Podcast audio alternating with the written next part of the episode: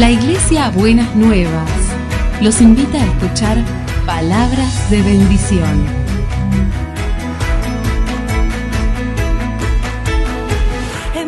Si desean asistir a nuestras reuniones, los esperamos en Avenida de Lepiane 3925, esquina Subiría, Bajo Flores, Ciudad de Buenos Aires.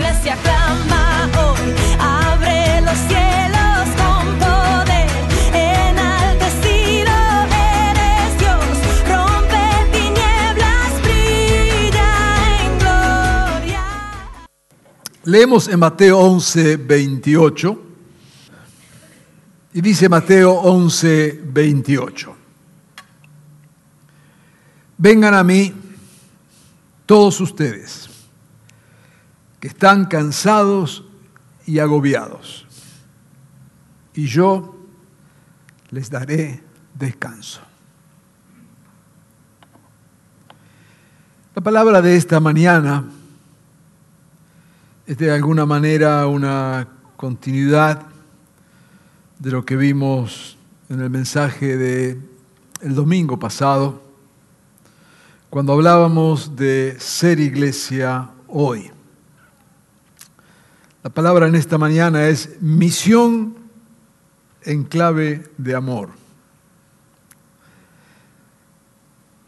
Decíamos la semana pasada y repetimos hoy que todos somos conscientes que estamos viviendo tiempos de verdaderos desafíos. Han surgido y surgen temas que no necesariamente son nuevos, pero que se imponen con una fuerza muy, muy especial. Los hemos escuchado en, este, en estos días, lo escucharemos más intensamente en los próximos días. Temas tales como el aborto, los nuevos modelos de familia o de ser familia, la ideología, la llamada ideología de género. Son solo algunos de los desafíos más fuertes que tenemos hoy. No son los únicos temas, por supuesto. Pero como tienen que ver con nuestro ser persona y nuestro ser familia, ¿no es cierto? Y también con nuestro ser sociedad, nos llegan de una manera quizás más fuerte, de una manera muy, muy especial. Y sentimos entonces que, que esto es, que el mundo nos apela, ¿no es cierto? Y está bien que así sea. Y queremos entonces como iglesia ser atentos, estar atentos, escuchar las preguntas de la sociedad y de nuestro tiempo, porque, como decíamos también en el último mensaje, eh, ser iglesia hoy implica saber escuchar, implica saber abrir nuestros oídos, porque somos justamente esto, nos hemos definido como una familia en misión, ¿no es cierto? Y entonces queremos ser fieles a la misión que el Señor nos ha dado. Como siempre hemos enseñado, para nosotros el centro de la misión es lo que dice allí en Efesios capítulo 1, versículo 10, que dice que el propósito del Señor es reunir todas las cosas en Él, tanto las del cielo como la de la tierra. En otras palabras, el propósito del Señor, su misión, por lo tanto nuestra misión, es que todo venga debajo de Jesucristo, es que todo hombre y mujer sea llevado debajo de Jesucristo, porque es allí el mejor lugar, es allí el lugar de salvación es allí el lugar de bendición. Pero claro, ¿cómo hacer esto? ¿Cómo ministrar en este tiempo? ¿No es cierto? ¿Cómo en verdad ser una iglesia de ojos y oídos abiertos donde en verdad, ¿no es cierto?, el Evangelio llegue en cada momento y en cada circunstancia. Cuando escuchamos hoy, dije, y veremos en los próximos días todavía mucho más fuerte, eh, todos estos temas, no quisiéramos estar en la simple postura de una reacción. Eh, muchas veces cuando no sabemos qué hacer con algo, reaccionamos y reaccionamos de la peor manera. Mm, Muchas veces cuando no queremos escuchar algo, mm, tratamos entonces de eh, defendernos con reacciones que la verdad no son buenas. Por eso como iglesia, yo quisiera que podamos ir entendiendo, ¿no es cierto?, que hay un desafío de parte del Señor, que hay algo que Dios quiere hacer a través nuestro en cada tiempo. Lo que nosotros hoy vemos eh, como algo tan difícil, como algo tan desafiante, ¿no es cierto? Decimos, la verdad, los tiempos han cambiado, esa frase, los tiempos han cambiado, se han escuchado en cada generación, o usted nunca escuchó a sus abuelos decir que los tiempos habían cambiado. Y sí, claro, los tiempos han cambiado. ¿Cómo que no han cambiado? Siempre cambian, todos los años cambian. A veces cambian más rápido que otros, otras veces nos encuentran más desubicados, entonces nos parece que se nos van de las manos. Eh, pero siempre los tiempos eh, cambian, siempre se van modificando, así que eso no tiene que, que asustarnos de ninguna manera. Lo bueno que tenemos en el Evangelio de Jesucristo, que el Evangelio de Jesucristo es buena noticia en cada tiempo. Y es buena noticia en cada circunstancia. Y es buena noticia en cada oportunidad. Por eso como iglesia queremos estar atentos al llamado del Señor. Decía el Señor en el texto que habíamos leído de Mateo, vengan a mí ustedes que están cansados y agobiados, decía Jesús, y yo les daré descanso. Ahora, en esto de servir al Señor, en esto de, de hacer misión pensando, ¿no es cierto?, en cómo bendecir al otro. Déjeme subrayar algo que algunas veces hemos dicho, pero que para mí es, muy importante. ¿Sabe por qué? Porque a veces eh, veo reacciones que podemos entender, justificar, ¿no es cierto?, de mm, algunos hermanos y hermanas que frente a estos desafíos se levantan allí, ¿no es cierto?, como que están emprendiendo una gran cruzada eh, para defender tales y cuales cosas. Déjeme decirle algo que quizás pueda ayudarnos, por lo menos es lo que creemos y entendemos, que deben ser en primer, después hablaremos del contenido, pero en primer lugar nuestras actitudes, nuestras actitudes ¿m? cuando ministramos la palabra, nuestras actitudes cuando intentamos servir, nuestras actitudes en nuestra misión. Debemos revisar nuestro corazón ¿m? Para que hagamos de una manera agradable a Dios el hecho de anunciar el poder salvador de Jesucristo. En primer lugar, nuestra actitud no puede ser una actitud de conquista. Lo hemos mencionado en otras oportunidades. Cuando el mensaje cristiano llegó a nuestras tierras, traído por los conquistadores españoles, mm, en ese momento el Evangelio vino de manos de los que conquistaban. Se ha escrito mucho y se ha hablado mucho, ¿no es cierto?, de que la cruz vino junto con la espada y se obligaba a los indígenas a convertirse a Jesucristo. Era un evangelio con una mentalidad de conquista y por muchos siglos como iglesia tenemos que confesar que esa mentalidad de conquista, de imposición, se ha desarrollado en muchos lugares y ha sido lamentable. Y en nuestras tierras nos tocó hace 500 años recibir ese tipo, ¿no es cierto?, de cristianismo me- mezclado a la conquista, mezclado al poder, ¿no es cierto? Y lamentablemente hasta el día de hoy, mm, muchas partes del cristianismo no pueden desprenderse de la tentación del poder y no pueden desprenderse de haberse asociado con el poder.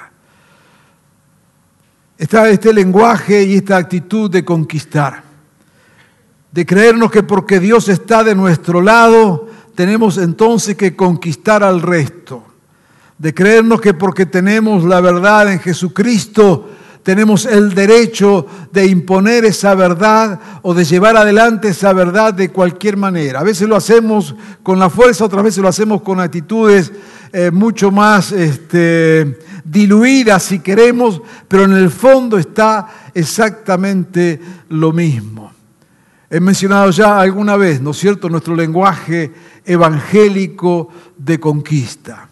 nuestro lenguaje evangélico de hacer guerra, nuestro, nuestro lenguaje evangélico de andar tomando ciudades. La verdad que suena emocionante, pero no es bíblico. La verdad que yo sé y yo entiendo perfectamente, tengo ya, bueno, las, en dos semanas voy a cumplir 49 años de pastor, hace algunos años que predico. Y yo sé que pudiera en esta mañana levantar vuestro ánimo y hacer que cada uno pegue saltos de cuatro metros. Si yo le dijera salgamos a conquistar, salgamos a cortar cabezas, salgamos a hacer guerra y todo, yo sé que eso suena y les animaría a ustedes. No quiero desanimarlos de ninguna manera, pero quiero ser coherente con lo que creo. La iglesia no está llamada a conquistar nada. No es el lenguaje que usó Jesús. Nunca lo vemos a Jesús con ese tipo de lenguaje ni lo vemos con ese tipo de actitudes. Y si seguimos creyendo que Jesucristo es cabeza de la iglesia, y si seguimos creyendo que la iglesia es producto de lo que Él hace, Él dijo que Él edificaría la iglesia. ¿Qué le parece si como iglesia hacemos misión en el Espíritu de Jesús? No tenemos nada que conquistar. No estamos para conquistar ciudades. Estamos para amar pueblos. No estamos para imponernos. Estamos para invitar. Estamos para decir como Jesús vengan. Ustedes que están cansados y agobiados, y yo le daré descanso. Una actitud de entrega al otro. Por eso, al hacer misión, ni conquistamos, ni tampoco queremos hacerlo para que la iglesia crezca. Yo sé que hay muchas técnicas, infinidad de libros, mensajes que nos animan a trabajar para que la iglesia crezca numéricamente. Y claro que es lindo, que es bueno. Y quiero adelantarle en la palabra, Dios dice que la voluntad de Dios es que todos sean salvos. Así que no hay número que le asuste a Dios. Dios quiere que todos sean salvos. Dicen que hay alrededor de 7.200, 7.300 millones de personas en el mundo hoy. Entonces, para ser bíblico, Dios quiere que los 7.300 millones sean salvos. Nadie le va a ganar en números a Dios. Pero no llevamos el Evangelio para que la iglesia crezca. Porque la iglesia no es ni una sociedad de fomento, ni un club que necesitamos adherentes. Porque cuando nuestra mentalidad es que compartimos el Evangelio para que haya más creyentes, lo que refleja que en nuestro corazón lo más importante es la iglesia y no el prójimo. La iglesia no es lo más importante. La iglesia es un instrumento para extender el reino de Dios.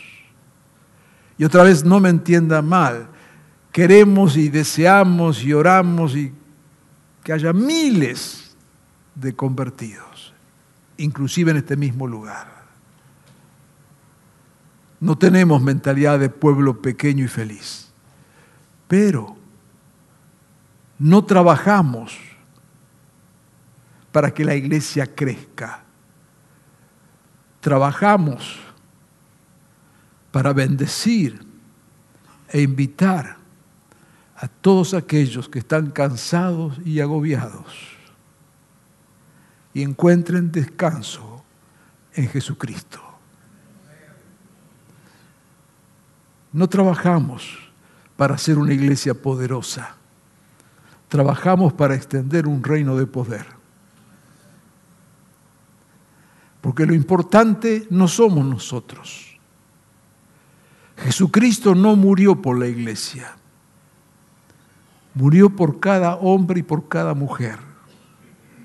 Jesucristo no dio su vida por una institución, Jesucristo dio su vida por las personas. Por eso las personas siempre fueron más importantes que las instituciones. Por eso los religiosos de la época rasgaban sus vestiduras al no poder comprender cómo éste, que se decía rabino y maestro, trabajaba tanto con la gente de espalda a las instituciones.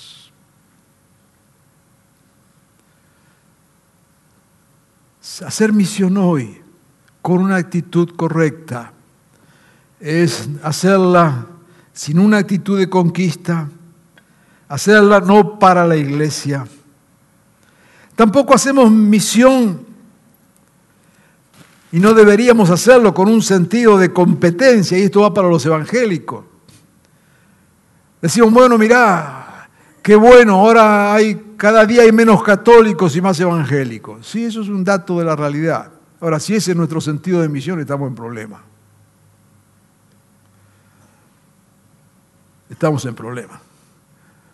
No hacemos misión para competir con otros. Hacemos misión porque entendemos que hay hombres y mujeres que están agobiados, desesperados y que necesitan de Jesucristo. Hacemos misión, claro, pero no queremos ponernos ni en el centro de la misión, ni queremos hacer misión para exaltar los ministerios, ni para exaltar los nombres de los predicadores o de quienes sirven. La mayoría de las veces conocemos el nombre del gran predicador, pero no conocemos de qué predica el gran predicador. Como solemos decir, ¿no es cierto? Hacemos la publicidad venga a escuchar al gran siervo de Dios. Y eso son letras de cuatro metros, que presentará el Evangelio de Jesucristo en letra de cuatro milímetros. Lo importante no somos nosotros. Lo importante es aquel que necesita del Señor.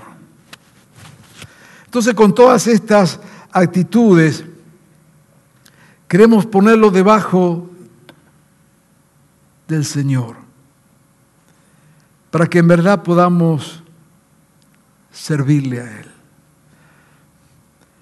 En estos días, ¿no es cierto que decimos que son días de tanto eh, desafío? Queremos como iglesia hacer misión, como decíamos, en clave de amor, no de conquista, no de superioridad, no desde nuestra santidad, sino poniendo los ojos en el que necesita en verdad. Hemos escuchado, ¿no es cierto?, todo este tiempo, lo vuelvo a repetir, hay un tema muy, muy fuerte hoy en nuestra sociedad aquí en Argentina con el tema del aborto. Y es todo un tema. Y sabemos que Dios es Dios de la vida.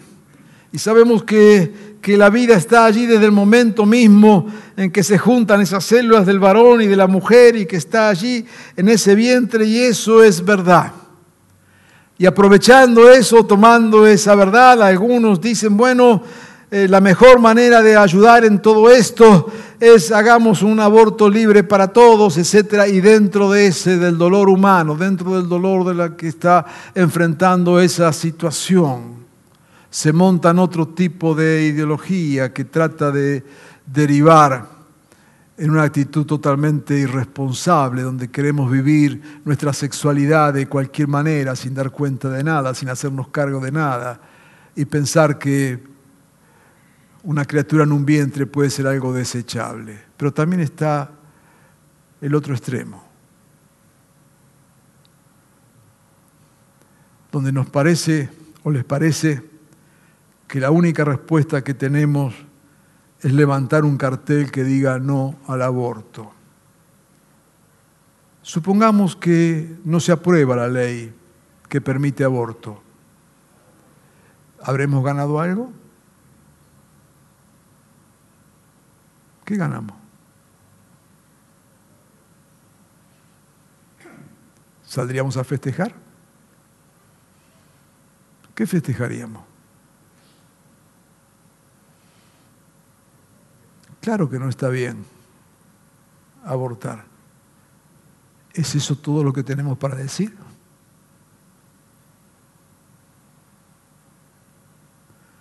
¿Dónde queda la persona que sufre? ¿Dónde queda esa mujer que por mil razones, de entorno, de cultura, de educación, de pobreza, de lejanía de Dios, acaricia en su mente la posibilidad de abortar su hijo. ¿O no es esa persona lo más importante?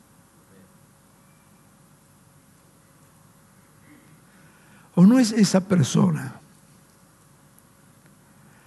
la que cabe dentro de la invitación? Venid a mí.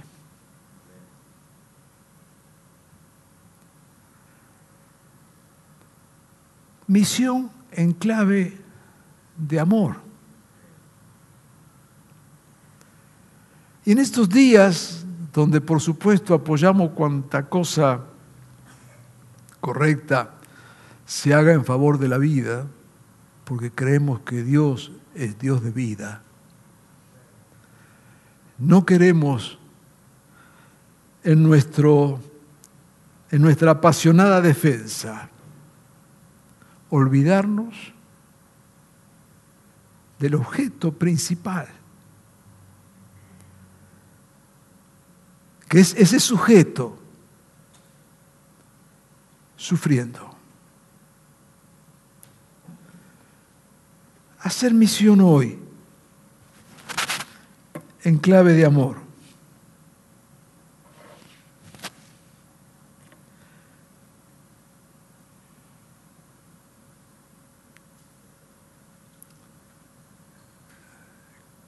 ¿Qué de aquellos que luchan en su ser entre su identidad sexual que le marca su cuerpo y la que domina en su mente. Muchos usan esto para llevar adelante una vida de libertinaje desenfrenado. Como bien dice la Escritura, aquellos que van aún en contra de su propio cuerpo, acostándose varones con varones y mujeres con mujeres.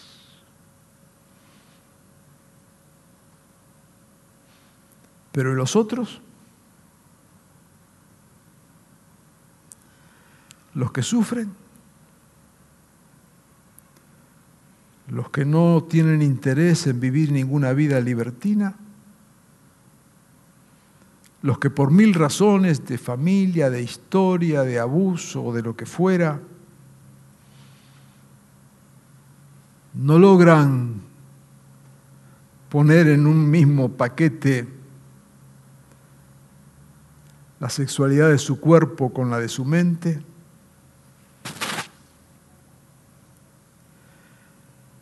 los que padecen la burla, y la discriminación.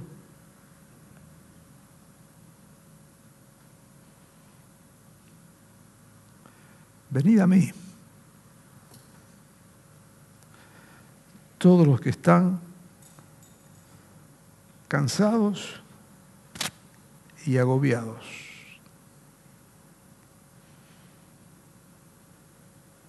y yo los haré descansar.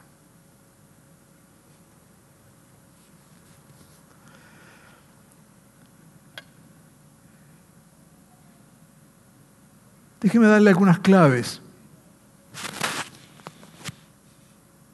que quizás puedan ayudarnos. En primer lugar, lo que también muchas veces hemos repetido, para Jesús, el centro de su misión siempre fue el otro, el más débil, el despreciado el perseguido. Para ponerlo en palabras del Evangelio,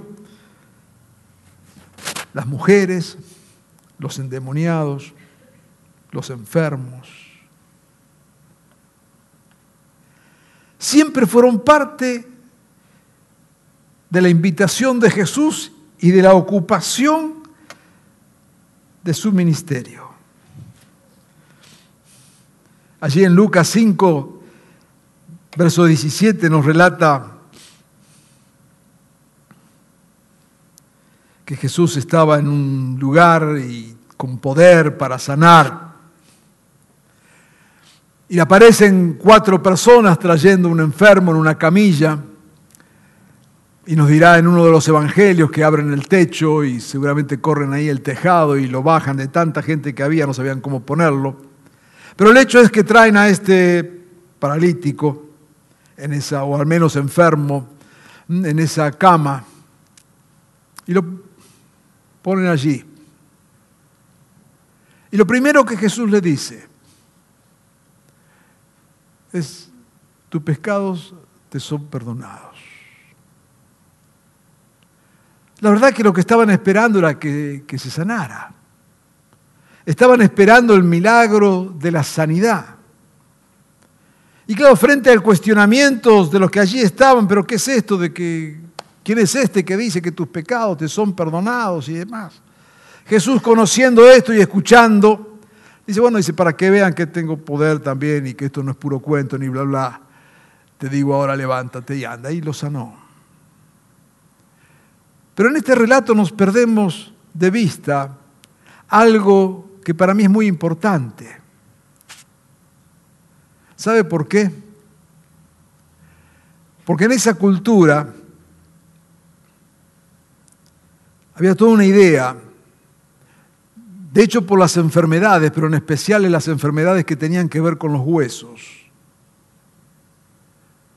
Eran azotes de Satanás.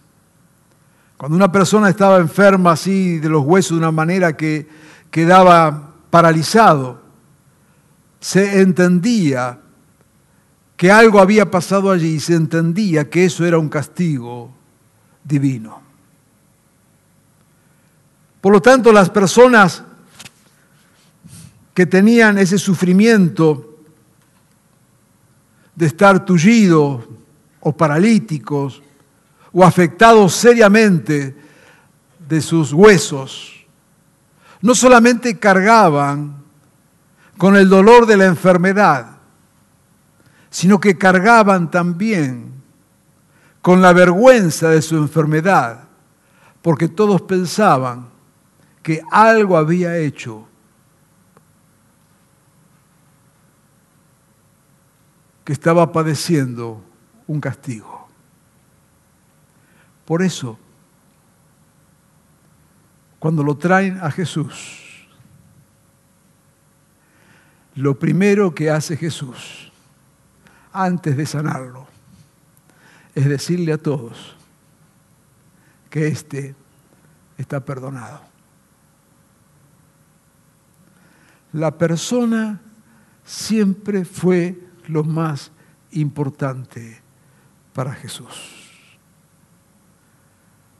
Porque de nada valía que esa persona hubiera sido sanada si seguía arrastrando la culpa de haber estado enfermo.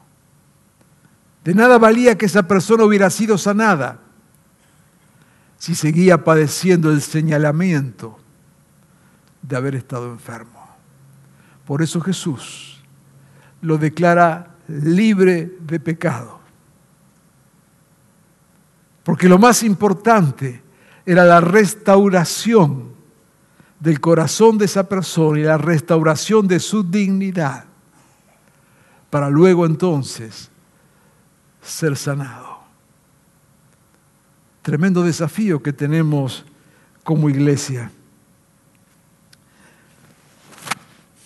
Dice el mensaje del Evangelio, ¿no es cierto? Que de tal manera, lo hemos dicho tantas veces, amó Dios al mundo que envió a su Hijo. Primero entonces, la primera clave, las personas son lo más importante. De tal manera Dios amó al mundo, no a la iglesia, al mundo. Amar no es aprobar, amar es aceptar, es abrazar es escuchar. En segundo lugar, lo que dijimos antes, no conquistamos sino buscamos, porque el Hijo del Hombre dice vino a buscar y a salvar lo que se había perdido. En tercer lugar, queremos estar movidos por la compasión. Otra vez, donde el otro es objeto de nuestro amor. Mateo 9:36, aquel texto, dice que al ver las multitudes, tuvo compasión de ellas, porque estaban agobiadas y desamparadas como ovejas sin pastor. Amados hermanos, tenemos en este tiempo el enorme desafío de expresar el amor de Dios, de llevar las verdades del Evangelio, la santidad del Evangelio, llevarlo a las personas con una actitud amorosa, de compasión, de amor, de abrazo. No abrazamos el pecado, abrazamos a la persona. No aceptamos el pecado, aceptamos a la persona, porque queremos ser instrumentos de salvación. Por eso en estos días y en este tiempo yo quiero animarle a que usted pueda levantarse en amor, de que otros puedan ver en usted que porque usted es cristiano, usted tiene brazos abiertos y usted es parte de esta invitación que hace el Señor, vengan a mí todos los que están agobiados, cargados, trabajados porque yo les voy a dar descanso.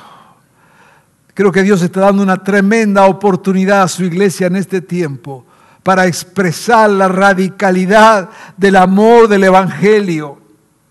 Es una tremenda oportunidad que Dios le da a la iglesia en este tiempo para mostrar que Jesucristo sigue amando, para mostrar que Jesucristo sigue con los brazos abiertos, esperando a todos aquellos que están sufriendo que están desalentados, que están agobiados, que están cansados. El único requisito para acercarse a Jesús parecería ser estar en esa condición de necesidad. Jesús no anda buscando perfectos, anda buscando hombres y mujeres para salvarlos.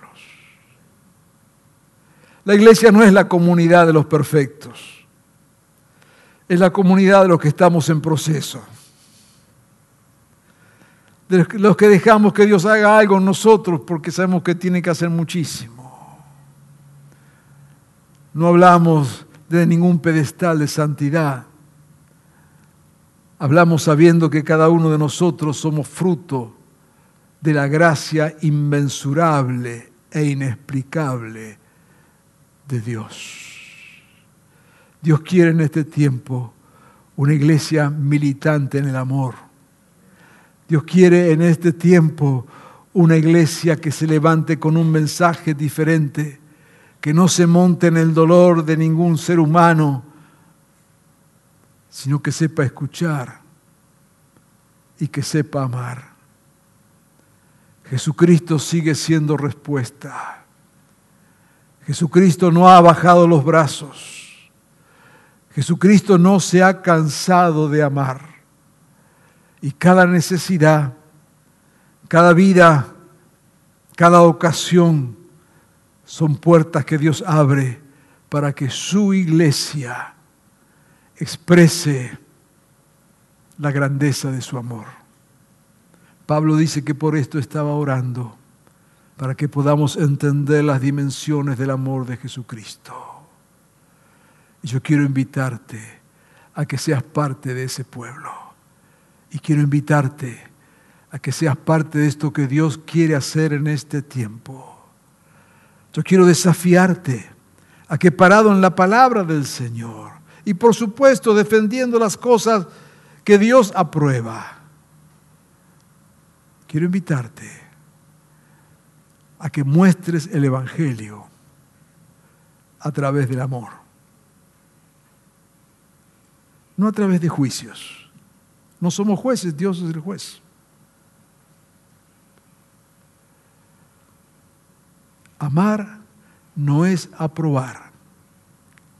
Amar es aceptar al otro. Y caminar juntos el camino para acercarnos al Señor. Yo espero que al menos esta comunidad de fe podamos levantarnos con esta actitud en nuestro corazón. Son tiempos difíciles, pero son tiempos preciosos. Donde el mundo quiere ver el amor de Jesucristo hecho carne en nosotros. Porque de tal manera amó Él al mundo que dio su vida. Esta es mi invitación en esta mañana y también es mi desafío. Pero no quisiéramos terminar este culto o este mensaje desaprovechando la oportunidad que estamos aquí juntos y escuchar también esta invitación del Señor.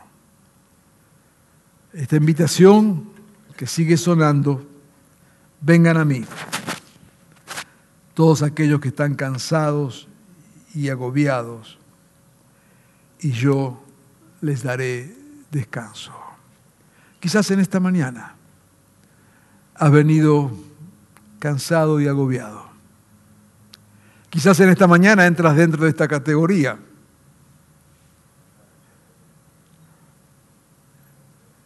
Qué horrible sería que dijéramos no porque somos cristianos no entramos en esto, ya hemos superado todo esto. No, no, no, no, no. Los brazos del Señor siguen abiertos. Así que en esta mañana queremos orar y queremos tener una palabra de bendición. Si quizás estás cansado o agobiado, si te ha tocado pasar situaciones difíciles en estos días, esto no habla mal de tu fe. Habla de tu necesidad y de mi necesidad.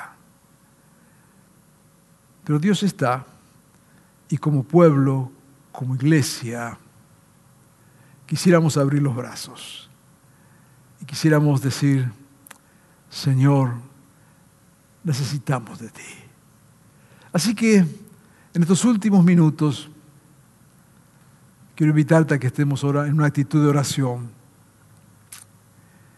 Y si hay alguien que, nada, que ha venido cansado, agobiado, quizás preocupado, dolido, quiero invitarte, si te animas, que pases adelante, nada más que para poder abrazarte y poder orar juntos. Porque la invitación del Señor sigue abierta. Para los cansados y agobiados de dentro de la iglesia y de fuera de la iglesia.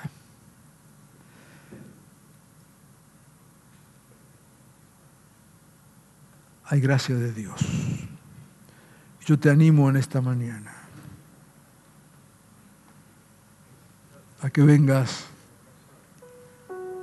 a descansar en el Señor.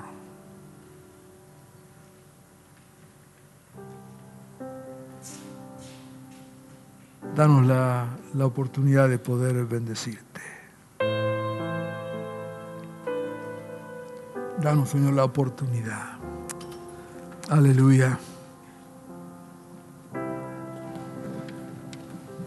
Oh Jesús. Claro, pido a Germán y Elba, por favor. Y... Oh Jesús. Oh Jesús. Estamos todos orando. Aleluya.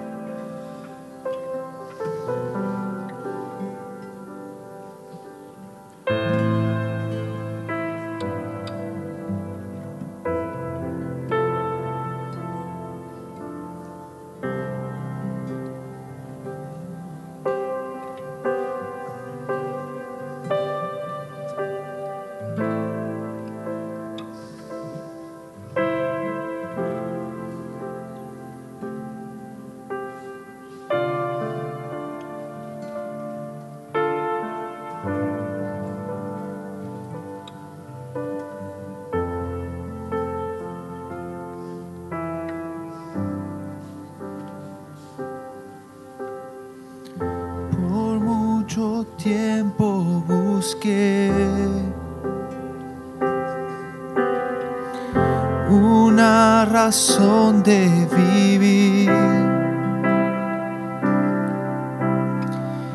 Y en medio de mil preguntas,